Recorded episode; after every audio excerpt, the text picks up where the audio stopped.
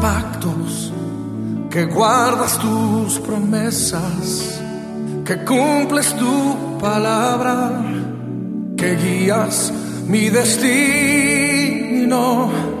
Dios de pactos, confío en tus promesas, descanso en tu... Y bendiciones al pueblo de Dios, feliz 31 aniversario. Cada vez nos acercamos más a nuestra celebración. Estamos agradecidos con Dios porque podemos decir, ebenecer, ebenecer, hasta aquí nos ayudó Jehová.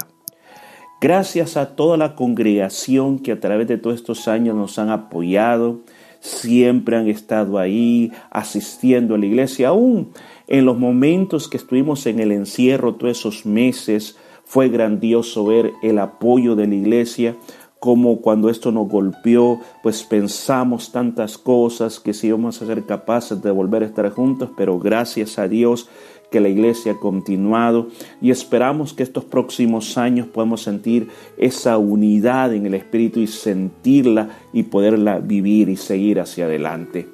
Pues el día de ayer estamos hablando de una palabra clave y es la palabra visión. Pues hoy vamos a continuar con este devocional y vamos a ir al libro de Hechos en su capítulo número 2, en su versículo 1. Dice la palabra, cuando llegó el día de Pentecostés estaban todos unánimes juntos. Y de repente vino del cielo un estruendo como de un viento recio que soplaba, el cual llenó toda la casa donde estaban sentadas. Y se le aparecieron lenguas repartidas como de fuego, asentándose sobre cada uno de ellos. Y fueron todos llenos del Espíritu Santo y comenzaron a hablar en otras lenguas según el Espíritu les daba que hablasen. Este pasaje que yo he leído de las Escrituras es el momento cuando nace la iglesia. Este es el momento, esta es la inauguración de la iglesia. El Señor se va de esta tierra, pero les da la promesa y les dice, no vayan a hacer nada, no salgan a predicar todavía hasta que la promesa, hasta que la llenura del Espíritu Santo venga sobre ustedes. Y la palabra Dios dice que eran como 120 hermanos que estaban reunidos en la casa, se cree que era la casa de la madre de Juan Marcos o el escritor del Evangelio de San Marcos. Y ellos se quedaron ahí en Jerusalén esperando que el Señor cumpliera esa promesa. Y habían pasado varios días desde la Pascua y ahora llegaban a la fiesta de Pentecostés. La palabra Pentecostés viene una palabra que significa 50 porque habían pasado siete Shabbats y ahora era, eh, después de los siete Shabbats, de las siete semanas, ahora era el día número 50 que también coincidía con la fiesta donde se llevaban los primeros frutos al templo. También se le conocía como la fiesta de los primeros frutos. Exactamente ese día pasa la inauguración de la iglesia y por eso esto se le llama el Pentecostés. ¿Y qué fue lo que pasó? Los hermanos, como 120, estaban reunidos, estaban orando, como dice aquí la palabra de Dios, que ellos estaban esperando esa promesa y de repente dice que viene del, cielo un viento, un estruendo como un viento recio, el cual soplaba, llenó la casa donde todos estaban sentados. Escucha, estaban sentados esperando en el Señor y de repente trueno, viento, ellos sienten el viento del Espíritu Santo, hay una visión en la cual ellos miran que hay como lenguas, o sea, como pequeñas llamitas sobre cada la cabeza de cada uno de ellos. Y, luego el versículo 4 es muy claro, dice, fueron todos llenos del Espíritu Santo y comenzaron a hablar en otras lenguas según el Espíritu les daba que hablasen. ¿Qué es lo que pasó en la iglesia? La iglesia se llenó de poder. La iglesia se llenó del poder del Espíritu Santo. ¿Para qué iba a servir este poder? La iglesia tenía un trabajo muy duro que hacer, comenzar a llevar el Evangelio del Señor desde Jerusalén a toda Judea, a Samaria y hasta lo último la tierra. Tenían que expandirse. Y este poder del Espíritu Santo no solamente iba a hacer que hablaran otras lenguas, sino que este poder glorioso a ellos les iba a hacer, les iba a dar el poder para hablar la palabra de Dios con autoridad y que la gente se convirtiera al mensaje del Evangelio. También este poder les, iba a dar la autoridad para sanar enfermos, para echar fuera demonios, para hacer milagros sobrenaturales. Ese poder vino sobre estos primeros creyentes a tal grado que antes que terminaran los primeros 100 años de la historia de la iglesia, el Evangelio se había expandido por todo el imperio romano. Había llegado muy lejos el Evangelio. Se estaba expandiendo. Era una revolución tremenda lo que estaba sucediendo y lo que estaba, estaba pasando en esa época. Qué importante es para la vida de una iglesia el que haya espiritualidad. Cuando yo hablo la palabra espiritualidad, que sería la palabra clave de este día, me estoy refiriendo a una iglesia que tenga el poder de Dios. Tenemos 31 años de edad. Y en estos 31 años de edad hemos contemplado el poder de Dios a través de nuestra iglesia. Si no fuera por el poder de Dios, la iglesia no podría estar donde ahora está.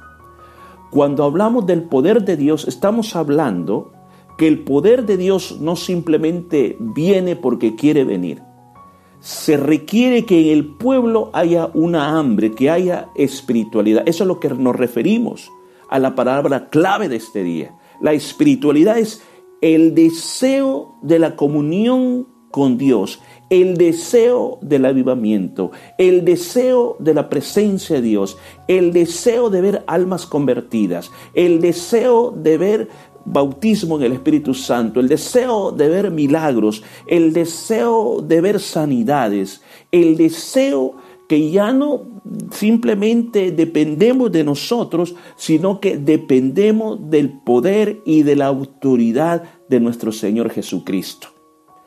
Eso es lo que toda iglesia debe anhelar y eso es lo que nuestra iglesia siempre debe anhelar.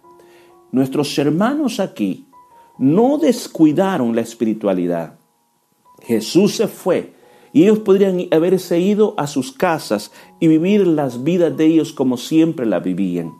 Pero ellos no, ellos buscaron del Espíritu Santo. Se fueron a reunir a esa casa, se fueron a esperar esa promesa. Yo creo que como iglesia, al cumplir 31 años, debemos de cuidar en ser una iglesia espiritual. Debemos de cuidarnos en que no dependamos de la inteligencia humana, no dependamos de las obras humanas, de la estrategia humana o de la carnalidad para poder hacer las cosas, sino que siempre dependamos del poder del Espíritu Santo para hacer todo lo que nosotros vamos a hacer. Esta palabra va para todos aquellos que sirven en todas las áreas. Si estás sirviendo en la música, no es el talento lo que traerá el éxito a tu ministerio. Si estás predicando, no es la elocuencia lo que traerá el éxito. Si estás sirviendo en tu ministerio, ya sea en cualquier ministerio, no es la estrategia, la planificación o las metas que te van a dar el resultado. Es el poder de Dios. Por eso la iglesia tiene que anhelar ser una iglesia espiritual. Queridos hermanos, el día que nosotros abandonemos la espiritualidad, la iglesia ha comenzado a morir el día que ya no oremos más, el día que nos moleste la presencia de Dios, el día que nos moleste escuchar un mensaje que nos digan, hay que orar, hay que ayunar, hay que buscar el bautismo del Espíritu Santo, hay que llenarse de Dios, ese día, si nosotros rechazamos todas estas cosas, es que hemos comenzado a morir. En el libro de Apocalipsis se hablan de iglesias como la iglesia de Sardis, que le dice, tú tienes el nombre que estás vivo, pero estás muerto. Había otra iglesia como la iglesia de la Odisea. El Señor le dice, ustedes son una iglesia tibia, los voy a vomitar de mi boca. O sea, no eran una iglesia ni tampoco fría, pero ni tampoco caliente. Habían aprendido a vivir en la zona neutral. Yo creo que nuestra iglesia debemos de reflexionar en estos 31 años que entre más vamos avanzando, debemos depender más de Dios. Dios tiene que ser nuestra fuente de poder. Las, los cultos de oraciones son los que más se tienen que llenar. Debemos de pedir los ayunos, pedir las vigilias, pedir esa búsqueda de Dios para que todos estemos juntos y así abrir los cielos, no a través de las estrategias humanas, no a través de lo que nosotros como seres humanos queramos hacer. Espiritualidad es una palabra clave para el pueblo de Dios.